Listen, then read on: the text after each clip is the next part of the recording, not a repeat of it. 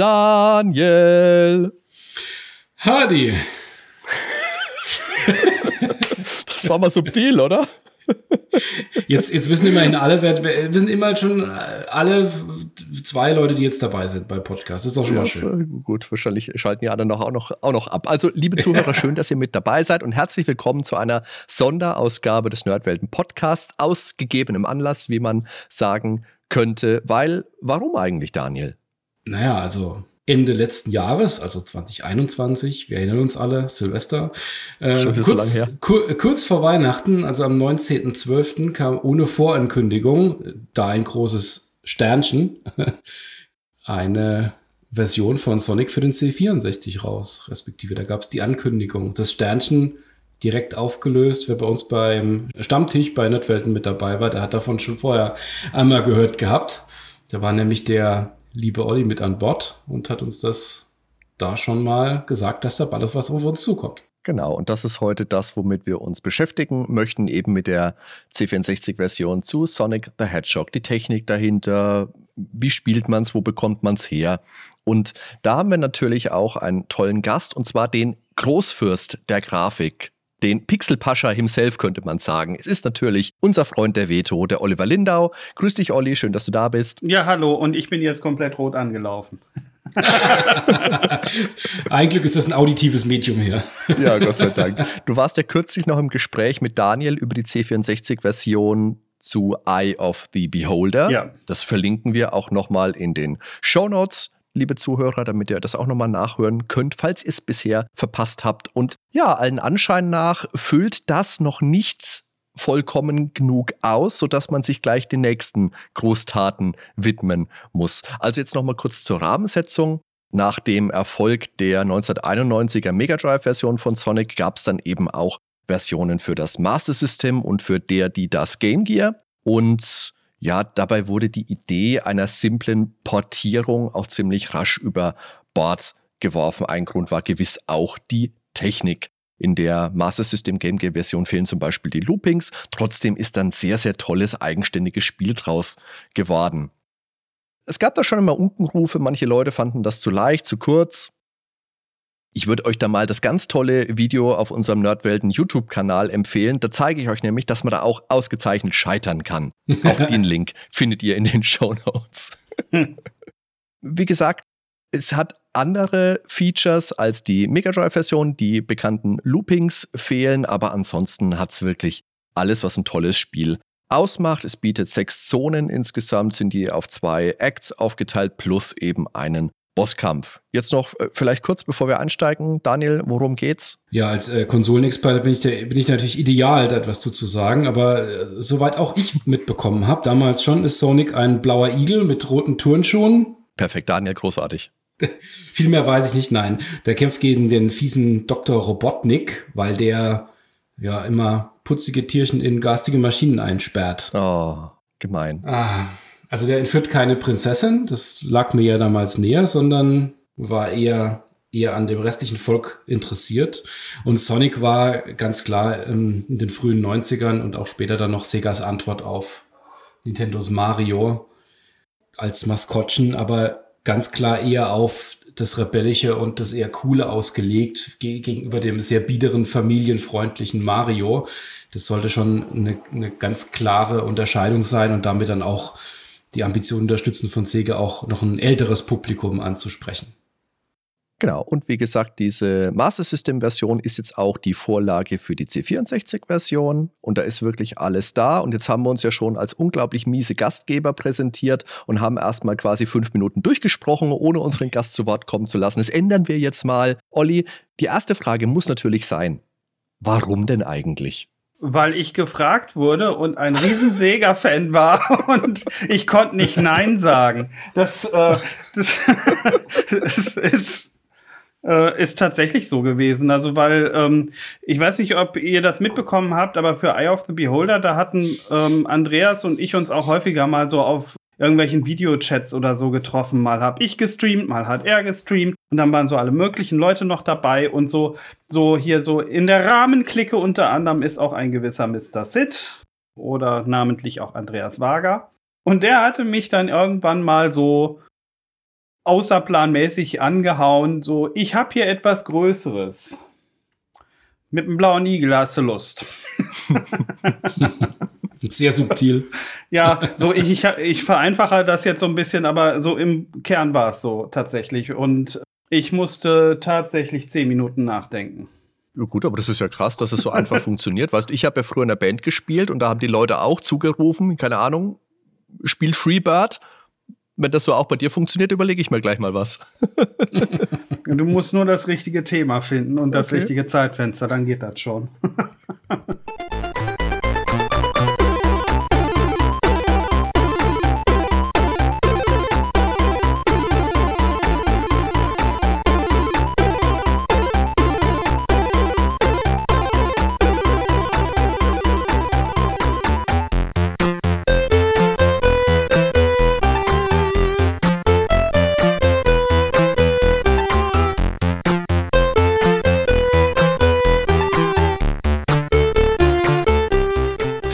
Erste Frage. Wie groß ist, war denn jetzt das Team, das dahinter gesteckt hat, hinter dem Spiel? Ähm, du hast jetzt einen Namen genannt. Ich sag mal so, wir waren zu dritt plus eins, wenn man so will. Okay. Ähm, der Andreas Wager hat programmiert. Mikkel Hastrop hat die Musik gemacht. Mikkel Hastrop kennt man ähm, in der C64 Homebrew-Szene zum Beispiel von ähm, dem Spiel hier Soulless oder ähm, er hat auch bei einer Umsetzung von äh, dem Cannabalt die Musik gemacht, zum Beispiel. Also, ähm, er, und äh, dann meiner einer. Und dieser Plus 1, das ist jemand, ähm, der im Netz unter äh, Croc Cayman bekannt ist. Der hat äh, Sonic auf dem Master System reverse engineert. Der hat auch dabei geholfen. Sogar recht intensiv in dem Zumindest was, was Andreas angeht, was seine Arbeit angeht. Für mich jetzt nicht so direkt, aber er war halt auch die ganze Zeit beim Projekt anwesend. Aber das ist ja krass, dann wart ihr ja wirklich ein kleines Team. Wie lange habt ihr dann daran gewerkelt? Wann ging das ungefähr los? Also so einen groben Zeitrahmen mal? Andreas zwei Jahre und ich kam vor einem Jahr dazu. Ich habe allerdings jetzt nur aufgrund des anderen großen Projektes halt anfangs nicht so intensiv daran gewerkelt.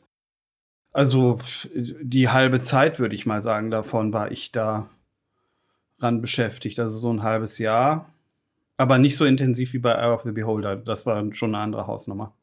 Jetzt war ja für dich klar, dass äh, du sagst ja selbst, du bist ein riesen Sonic, äh, riesen Sega-Fan. Da war es für dich klar, dass du da mitmachst. Aber weißt du, was da jetzt die initiale Motivation war, weswegen ausgerechnet Sonic jetzt umzusetzen? Ja, das ist relativ die Intention äh, geht ja aus mehreren Richtungen. Das erste ist eigentlich äh, das Jubiläum, aber es geht eigentlich auch darum, um so eine Art Was wäre wenn Prinzip.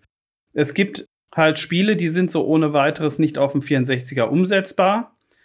Und Andreas, soweit ich weiß, hatte sich tatsächlich überlegt, etwas für die ROI zu machen. Also ein Spiel auszusuchen, welches halt für die ROI gut äh, taugt. Die ROI, wer es nicht kennt, das ist eine ähm, Speichererweiterung für einen C64 die 1985 erstmals erschienen ist und die ähm, neben mehr Speicher eine ungemein schnelle Schnittstelle zum Auslesen von Speicher halt mitbrachte. Mhm. Da war Sonic ähm, ein absoluter Kandidat halt. Das, das war halt so mit einer der Hauptgründe. Und was er auch gesagt hat, es gab wohl irgendwann so einen Versuch darzustellen, wie Sonic auf dem C64 aussah, das ist, müsst ihr mal das CSDB suchen. Also das ist furchtbar. Hm.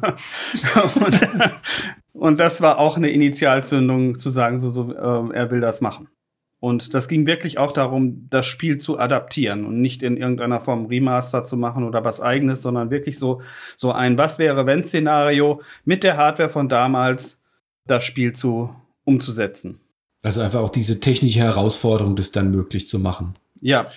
Du hattest ja jetzt schon gesagt, vielleicht können wir da ganz kurz nochmal drauf eingehen, dass man da einen ROI für braucht, also eine Speichererweiterung, RAM Expansion Unit. Du sagtest ja schon, das kam 85 raus. Weißt du, wie das damals eingesetzt wurde? Das ist ja was, was man heute doch häufiger immer mal wieder mitbekommt, wenn es neue Themen gibt, um dann eben auch das letzte doch rauszukitzeln. Aber ich kann mich aus der damaligen Zeit ähm, kaum dran erinnern. Ich war jetzt natürlich auch noch recht jung, habe nur Spiele gespielt, die halt auch überall rauskamen. Aber 85 war ja schon sehr früh, diese Erweiterung. Das war ja noch wirklich. Ja, Ja, ja. Das äh, vor allen Dingen, ich kannte die eigentlich damals nur als Erweiterung für ein C128 und bewusst auch nur im Zusammenhang mit GEOS, mit dem Betriebssystem GEOS. Mhm. Mhm. Ich glaube auch, dass es für den 64er hierzulande nicht so forciert wurde, weil man dafür wohl ein stärkeres Netzteil brauchte, als sie hierzulande vertrieben haben. Und der C128er hatte das halt direkt on board. Aber nichtsdestotrotz, das Ding ist halt eine Erweiterung dafür gewesen. Aber abseits von Geos wüsste ich jetzt auch ehrlich gesagt keinen sinnvollen Zweck, warum man das Geld dafür hätte ausgeben sollen. Geld ist ein guter Punkt. Ich habe jetzt vorhin mal geguckt, das hat so um die 199 D-Mark gekostet wohl damals. Also ist schon eine Stange Geld gewesen. Aber wie Daniel oder wie, wie ihr beides jetzt gesagt habt, ich habe das, also ich habe zum einen überhaupt nicht mitbekommen, dass es das damals gab. Und mir ist auch bis jetzt, äh, bis, bis zum 19. Dezember auch nie irgendwie untergekommen, dass man sowas überhaupt brauchen kann. Aber jetzt, verdammt, jetzt braucht es ja einfach jeder. Jeder. Das will jetzt jeder haben, dieses Ding. Also es gab schon vorher einen Nutzen. In der Demoszene äh, wurde 2009 herum, äh, 2009 und 2010 herum so eine Demo rausgebracht, wo Fullscreen-Farbvideos auf dem 64er abgespielt wurden, oh. die auch die ROY benutzen. Das sogenannte mhm. Nuvi-Format. Also musst du nur mal irgendwie in, bei YouTube gucken, du wirst ähm, totgeworfen mit, mit dem Zeugs. Das, okay. Und es gibt auch einige Demos da, weil seitdem wurden schon bestimmte Wettbewerbe gemacht, weil so selten ist es heute nicht mehr, weil einerseits der Emulator Weiß unterstützt das schon seit Ewigkeiten, andere mhm. Emulatoren meine ich auch und auch solche Erweiterungen wie für den Commodore 64 die 1541 Ultimate oder das Chameleon. Das sind Steckmodule, mit denen man Floppy-ROMs laden kann. Mhm. Die bieten das auch noch als Zusatzfeature zum Beispiel. Und das gab es in unterschiedlichen Größen, oder? Also ich habe jetzt 256 ja. Kilobyte, habe ich gelesen. Gab es aber auch kleiner, meine ich. Es gab drei Stück damals, meine ich. Mhm. Es ähm, die Versionsnummern weiß ich nicht mehr, wie die nochmal hießen, ja. aber es war auf jeden Fall 128, 256 und 512K. Aber ist das dann wirklich das Ende der technischen Fahnenstange für den C64 oder gibt es da noch irgendwelche komischen Dinge, von denen ich noch nie was gehört habe? Ja, wie gesagt, bei diesen Steckmodulen, die ich eben erwähnt habe, da äh, kann eine ROY 16 MB groß sein. Krass, okay. Mhm. Oh, Olli, da müssen wir uns gleich dann mal über Folgeprojekte unterhalten. Witcher 1 bis 3 oder so. ja, wobei das Spannende an dem Teil ist wirklich hier dieser DMA, dieser Direct Memory Access, dass halt man fast in Echtzeit den Speicher auslesen kann, der dort gelegt ist. Was hat das für einen Vorteil? Das Scrolling wäre jetzt zum Beispiel bei ähm, Sonic nie in der Geschwindigkeit möglich mhm. gewesen, in der Größenordnung und mit dem, mit dem vollen Farbrahmen. Das müssen wir vielleicht, also ich denke, jeder, der jetzt einen Podcast hört, hat sich Sonic auch mindestens mal ein YouTube-Video angeschaut. Wie gesagt, wir, wir hätten eins im Angebot, aber das ist ja wirklich ne, also ich möchte jetzt nicht zu überschwänglich werden, aber es ist ja schon wirklich unglaublich krass, wenn du dir anschaust, wie geschmeidig das läuft. Ich habe jetzt nicht den, den Bonus gehabt, dass ich es wirklich auf meinem alten C64 spielen kann, weil mir fehlt natürlich so ein, so ein ROY-Modul, sondern ich habe es mir dann über den Emulator angeschaut, habe mir am Anfang auch ein bisschen schwer getan. Da können wir später vielleicht auch noch mal kurz erklären, wie man da am besten zukommt. Aber das ist ja einfach der Wahnsinn. Wenn du siehst, da, da ist alles mit dabei, da ist die Musik mit dabei, da ist die, die, die Sega ist mit dabei, das Jingle am Anfang. Das ist schnell, das ist flott, das sieht toll aus. Also ich, ich kann da wirklich echt nur meinen Hut ziehen. Das ist jetzt nicht einfach nur äh, Lobhudelei, weil wir uns gut kennen und mögen, sondern da, das ist wirklich richtig, richtig toll. Richtig toll. Es ist halt vor allen Dingen wunderbar schnell. Und das, das wirkt halt einfach, wenn man die Sachen vom C64 jetzt noch kennt, was, was damals so rauskam. Klar, äh, da ging es jetzt auch nochmal ordentlich voran, jetzt auch die letzten Jahre mit, mit vielen Releases.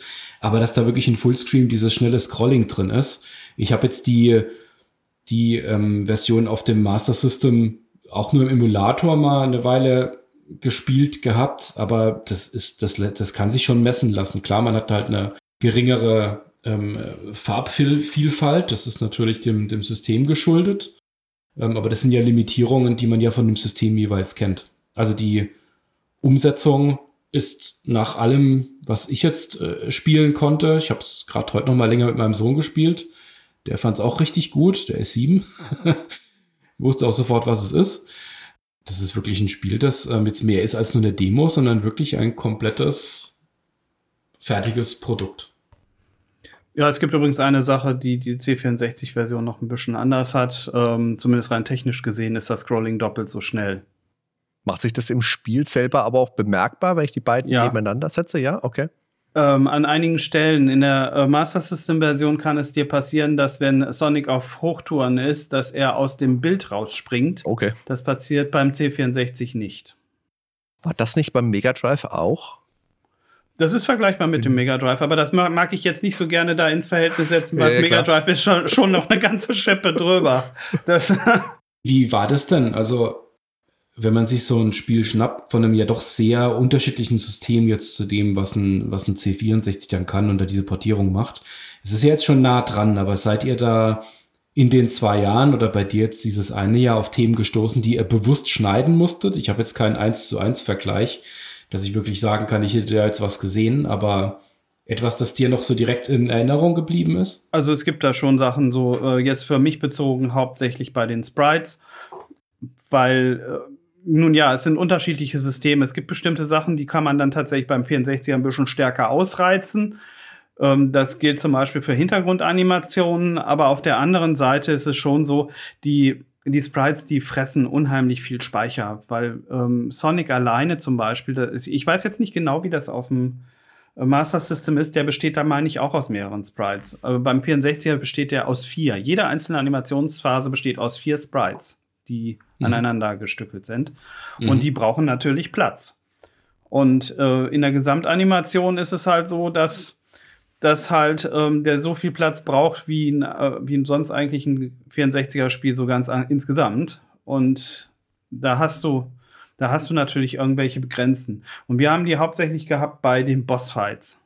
Mhm. Da sind mhm. zum Beispiel Frames nicht dabei oder wenn Sonic ein Schutzschild aufnimmt, dann ist das nicht so, dass irgendwie so ein Stern bei ihm da rundrum mhm. blinken, sondern Sonic blinkt halt selbst. Ne, solche Sachen wurden dann gemacht. Also es ist jetzt nichts äh, rausgeschnitten worden in der Hinsicht, dass es sich spielerisch auswirkt, aber visuell, wenn man genau hinguckt, schon. Das heißt, bis du deine Arbeit angefangen hattest, hat man noch keinen Roy gebraucht. Doch, vorher auch schon. Das geht eigentlich schon alleine mit dem Hintergrund los. Also, weil die Level-Maps sind riesengroß mhm. bei Sonic. Unkomprimiert sind das 64K, jede Map, die man mhm. da sieht. Krass. Und das ist genau die Größe einer Speicherbank bei Arroy, deswegen passt das so gut. Jedenfalls so ähm, solche Sachen, du brauchst es halt schon direkt dafür und du brauchst es auch zum Beispiel, um gleichzeitig zu animieren. Und damit das klappt mit Sonic mit so vielen Sprites, die werden halt im Spiel gestreamt. Das heißt, die sind nicht direkt im Speicher, sondern der wird halt on the fly animiert.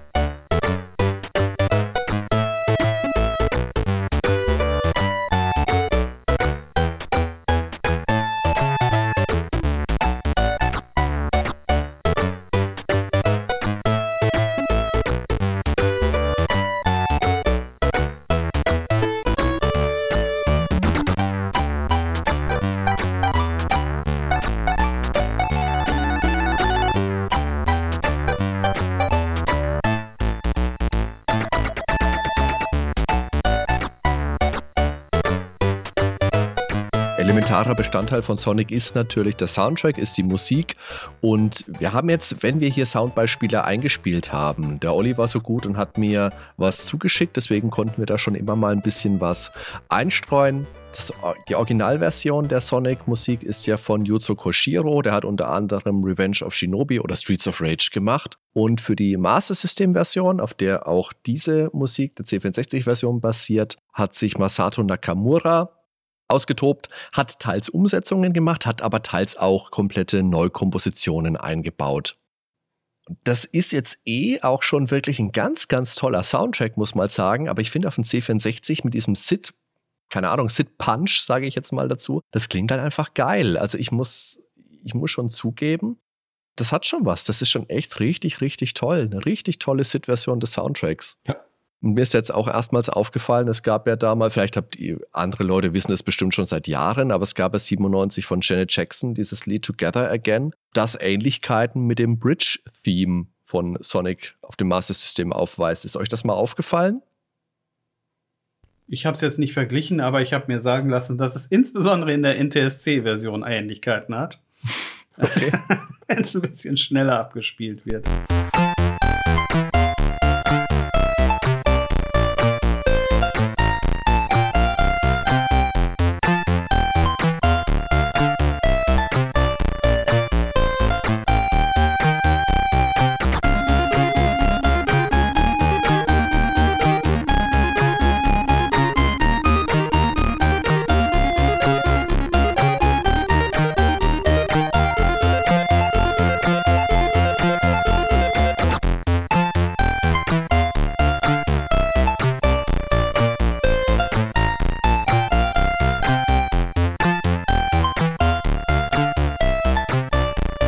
Habt ihr die, die Musik konvertiert oder neu, auch neu umgesetzt teilweise? Wer hat das gemacht oder wie habt ihr das gemacht? Nö, das hat der Mickel halt ähm, direkt wohl, wenn ich das richtig sehe, im Goat-Tracker gemacht.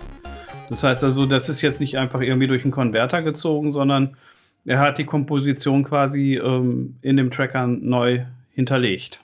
Re-engineert sozusagen. Ja. Reverse-engineert. Das Einzige, was halt nur ist, eine Stimme wird, ist sozusagen doppelt belegt. Ich meine, das Master System, wenn ich richtig informiert bin, ist, hat vier Stimmen.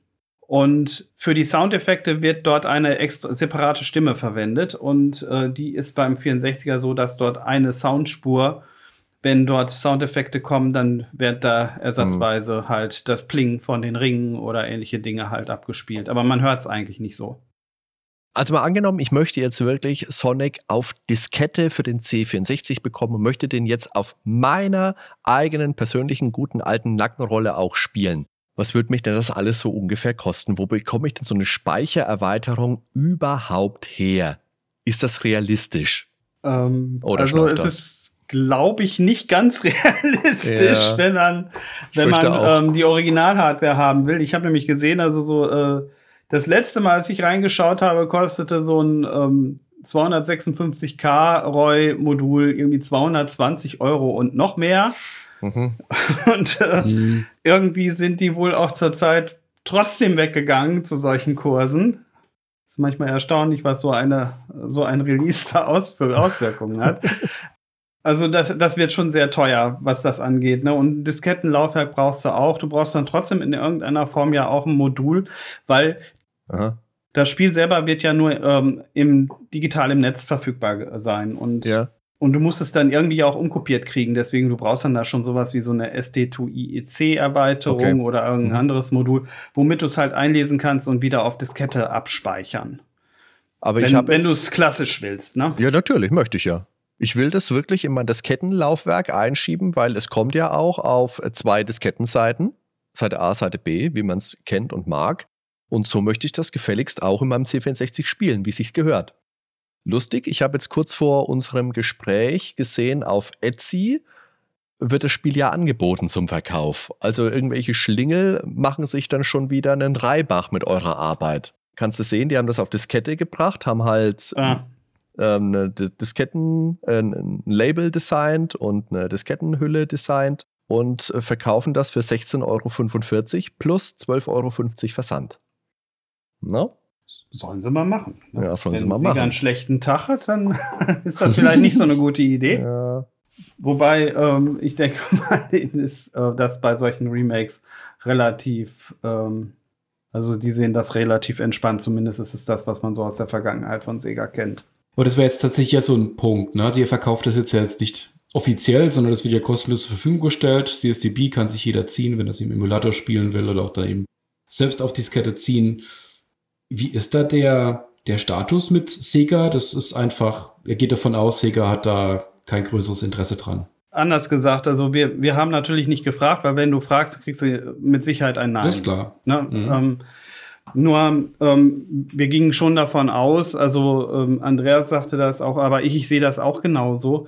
Sega hat sich in der Vergangenheit eigentlich immer so dahingestellt und ähm, solche Fan Projekte mehr positiv beäugt oder eigentlich auch mehr schon fast wie Werbung und war auch eigentlich allgemein recht entspannt. Also es gab vor einem halben Jahr auch so einen Twitter-Post von den Social Media Team, ähm, das für Sonic zuständig ist, die das nochmal bekräftigt haben.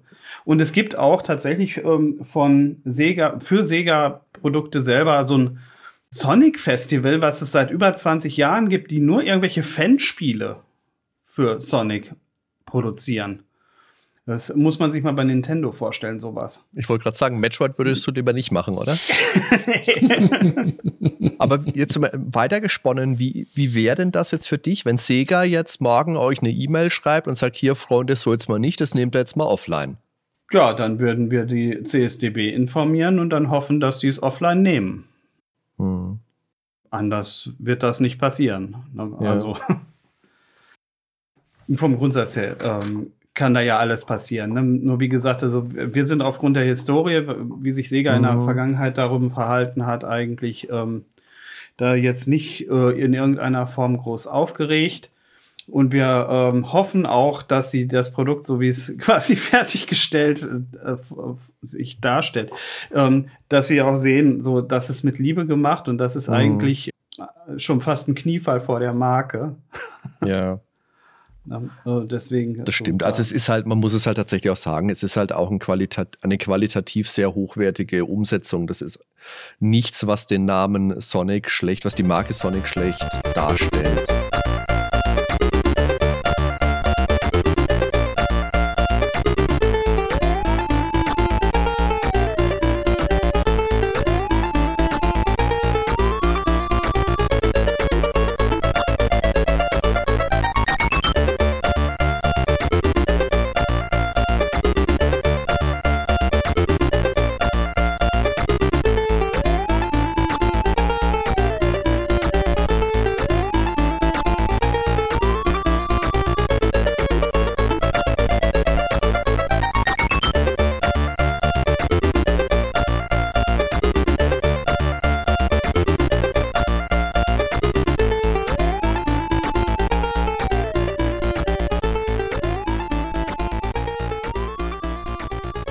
Denn so allgemein das, das Feedback, das jetzt bei euch so ankam in der Szene zu dem Spiel?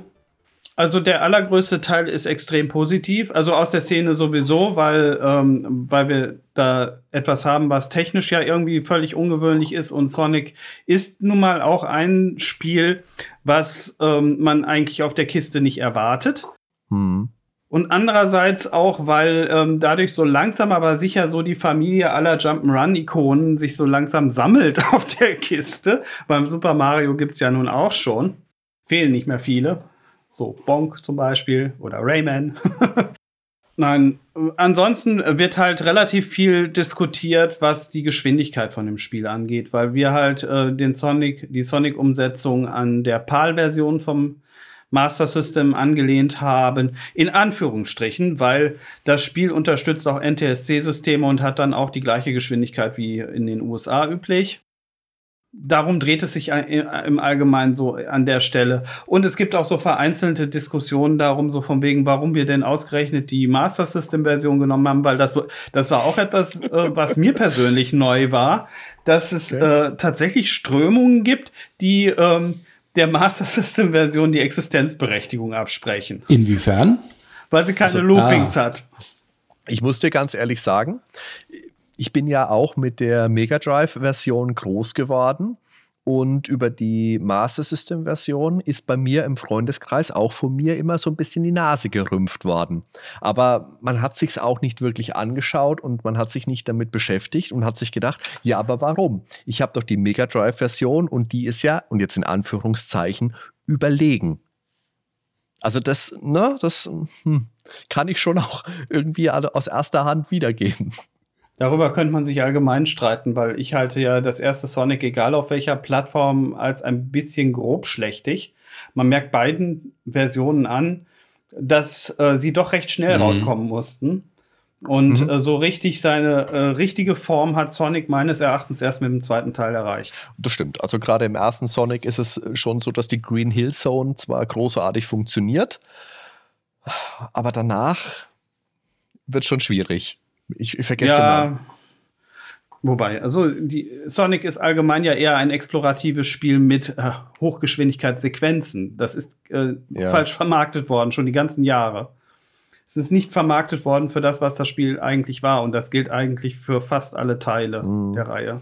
Du meinst, weil das zu, zu stark auf das Hochgeschwindigkeits- und permanenten Flow immer vermarktet wurde? Ja, es gibt ja nicht viele Spiele, wo mhm. das der Fall war. Ne? Also das Sonic CD hat das und das Sonic Mania. Alle mhm. anderen Titel in, bei den 2D Sonics nicht.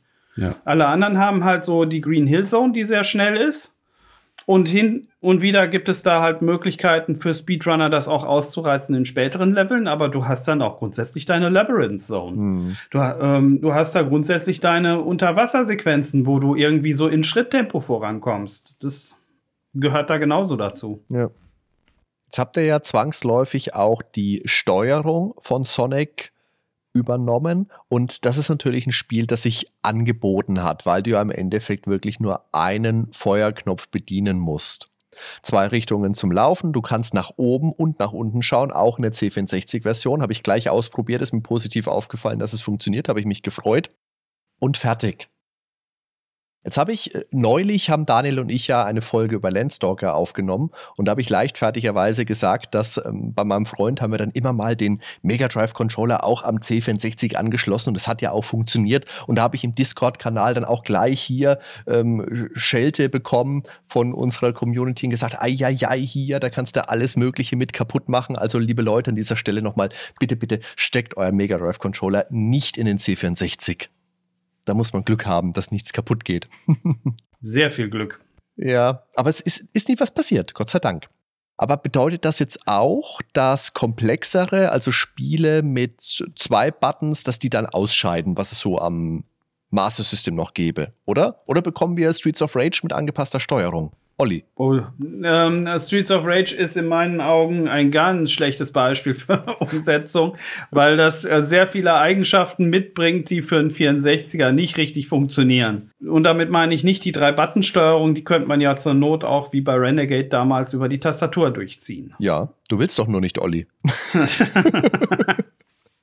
Nee, wenn du dich da ein bisschen mit Sprite-Prioritäten auseinandersetzen würdest, dann würdest du ganz schnell merken, dass Streets of Rage keine gute Idee ist. Was wäre eine gute Idee? Um, ähm, Was ist mit Sonic 2? Was ist mit Asterix? Asterix wäre tatsächlich ein interessantes äh, Spiel. Okay. Das wäre tatsächlich ein interessantes Spiel. Im, im Sega-Bereich hätte ich jetzt da gar nicht so, so Präferenzen an der Stelle, so, weil es gibt natürlich einige Arcade-Games, nur die äh, wüsste ich nicht, warum man so umsetzen sollte, weil vieles funktioniert ja so oder so. Mhm. Wofür man vielleicht ähm, die sowas wie eine Roy noch ganz gut einsetzen könnte, das wären irgendwelche Scalar-Spiele, weil man dann halt viel mehr Möglichkeiten hätte, halt ähm, Zeichensätze unterschiedlicher Form ähm, einzusetzen für viel mehr Details. Das wäre vielleicht was. Du meinst jetzt sowas wie, mir fällt jetzt nur Afterburner ein, ich will es eigentlich nicht sagen, sondern das andere mit dem, wie heißt denn das? Also Outrun beispielsweise, sowas okay. in der Richtung, das in schön. ähm. Das gibt's ja schon, Outrun. Nee, Olli, wir wollen tolles neues Zeug. Nicht einfach alte Sachen in schön. Was natürlich eine extreme Herausforderung wäre, das wären irgendwelche Action-Titel tatsächlich hier von der Sega-Seite. Äh, man soll es, glaube ich, nicht übertreiben, nicht gleich mit Gunstar Heroes, was es ja auch für Master System gab. okay.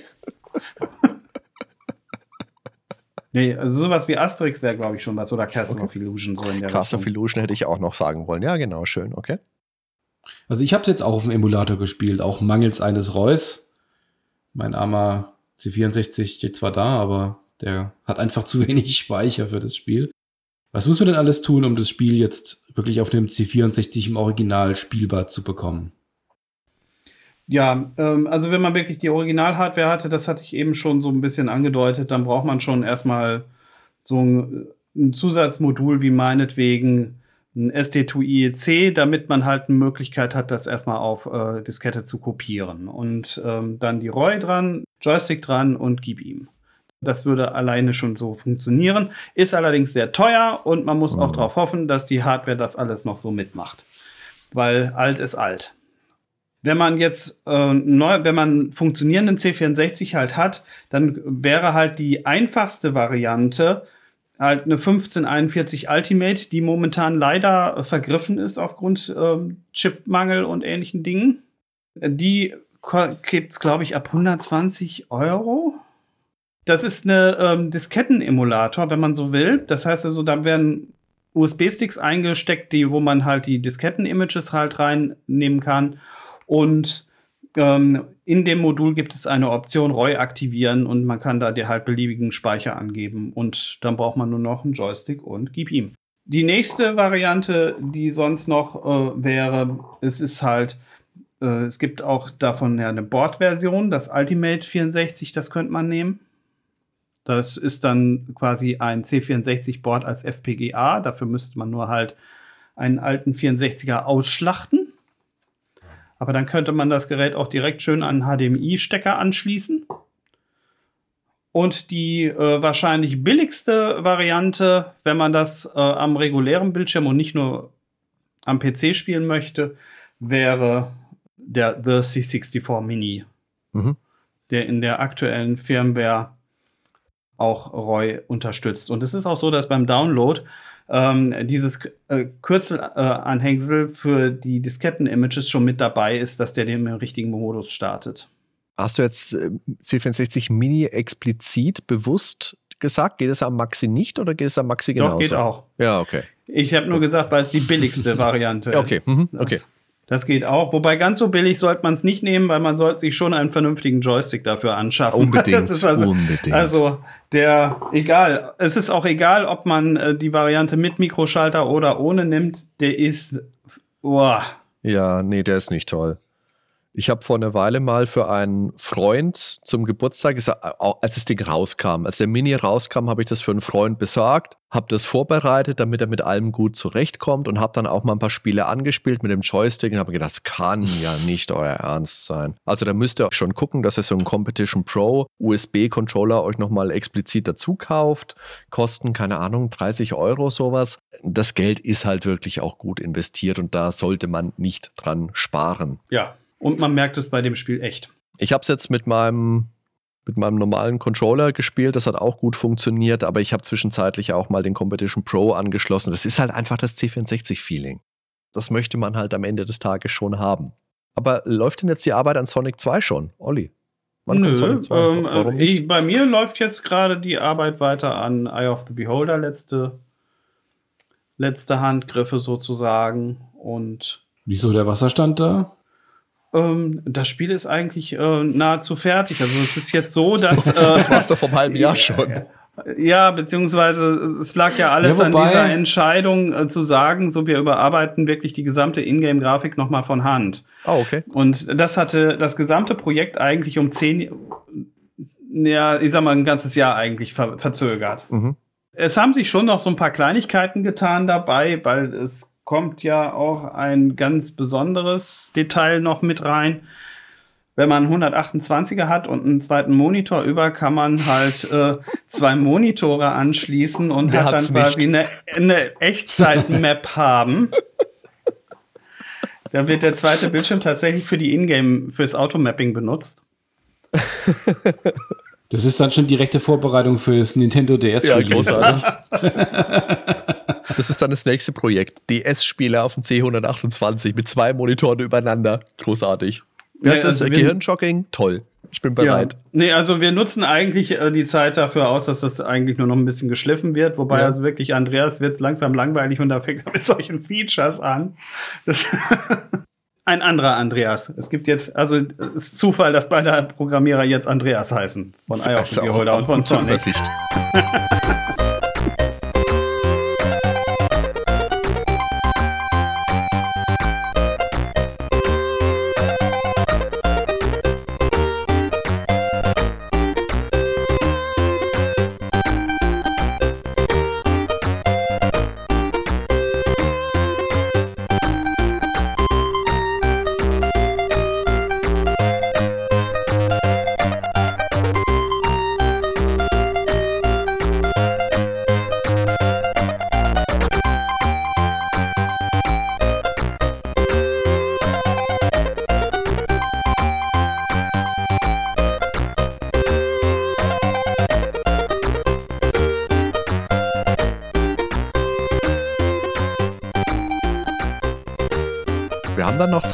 Fragen aus unserem Nerdwelten-Discord, die wir jetzt, also die sich noch von denen unterscheiden, die wir bisher so haben. Die würden wir jetzt vielleicht noch einbauen.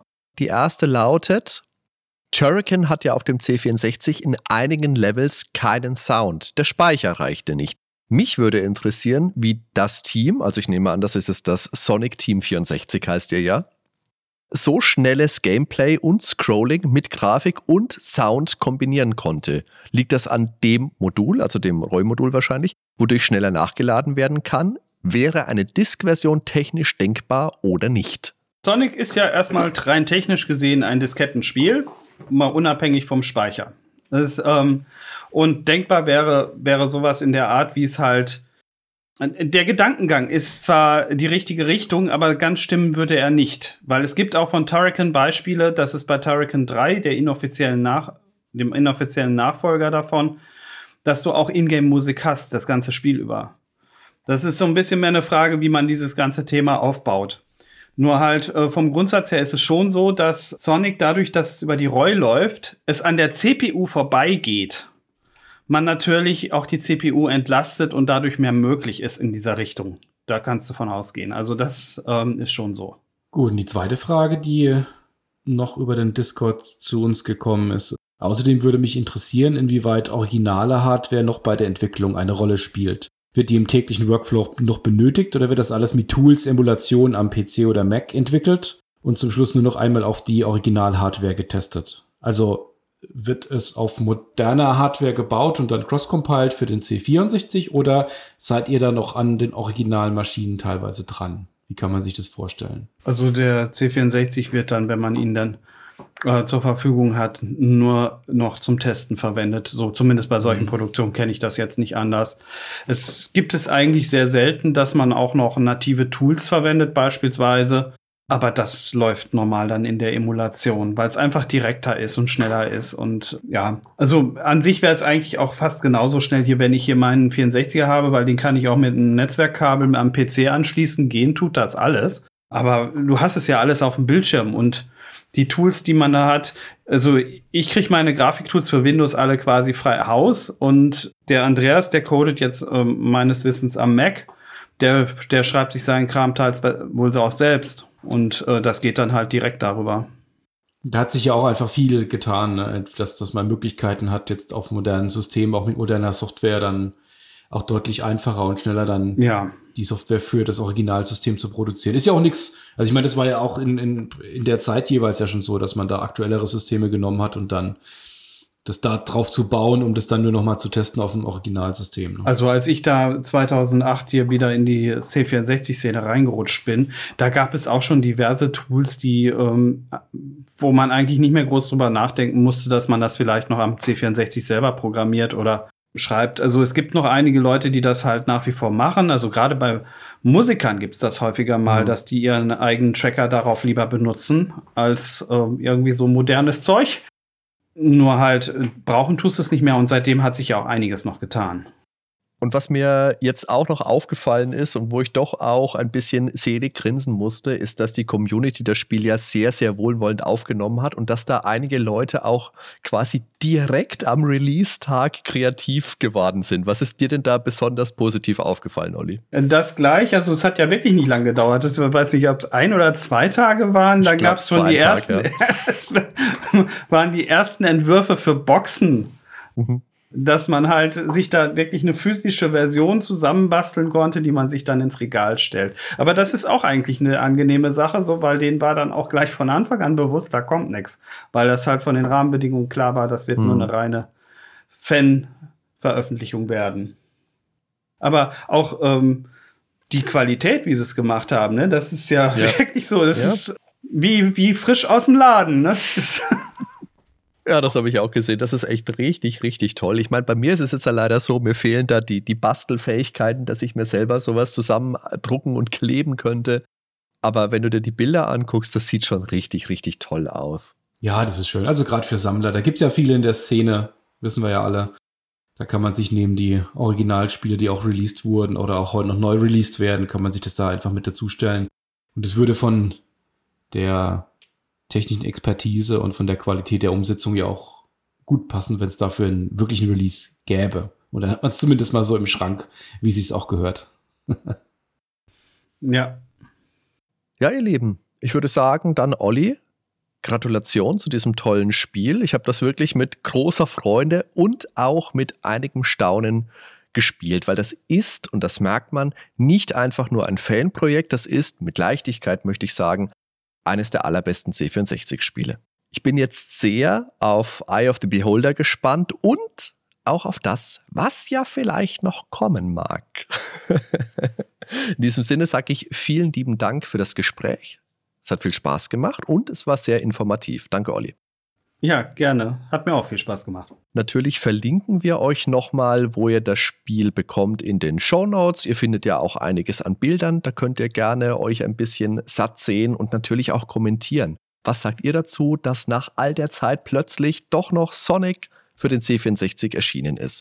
Wir freuen uns bei den Nerdwelten über finanziellen Support auf Patreon, Steady oder PayPal. Natürlich freuen wir uns genauso über Spotify-Bewertungen, die sind jetzt neu und sehr, sehr wertvoll für uns genauso weiterhin auf Apple Podcasts. Ihr könnt mit uns diskutieren, euch mit uns austauschen in unserem Discord-Server, auf Facebook, auf Twitter. Leute, ihr findet das alles. Der Daniel sagt's euch. Findet ihr alles in den Show Notes. Dann sage ich vielen lieben Dank fürs Zuhören. Macht's gut. Ciao, bis zum nächsten Mal. Ciao zusammen. Tschüss.